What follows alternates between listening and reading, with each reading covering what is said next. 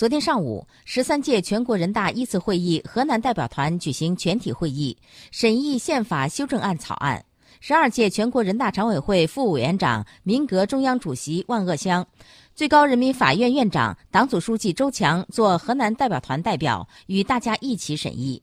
河南代表团团长谢伏瞻、副团长陈润儿参加审议。最高人民法院、国务院办公厅、国家发改委、财政部、大会秘书处法案组的同志到会听取审议意见。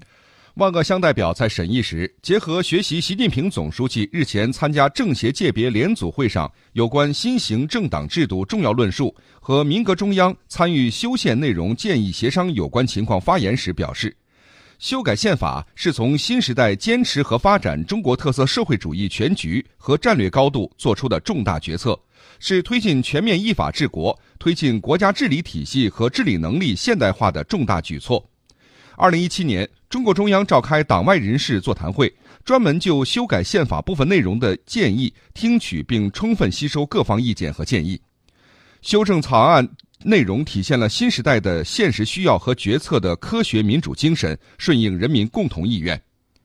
周强代表表示，完全赞成、衷心拥护宪法修正案。修正案草案站在健全完善党和国家领导制度、推进国家治理体系和治理能力现代化的高度。对现行宪法进行修改，确立习近平新时代中国特色社会主义思想在国家政治和社会生活中的指导地位，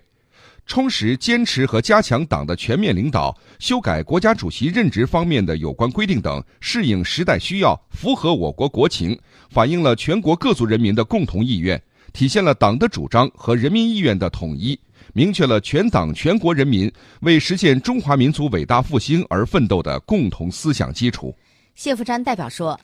宪法修正案充分吸收了党的十八大以来重大理论创新、实践创新、制度创新的最新成果，既实现了宪法又一次与时俱进，又保持了宪法的连续性、稳定性、权威性，充分反映了全党全国各族人民的共同心声和热切期盼。我完全赞同，坚决拥护。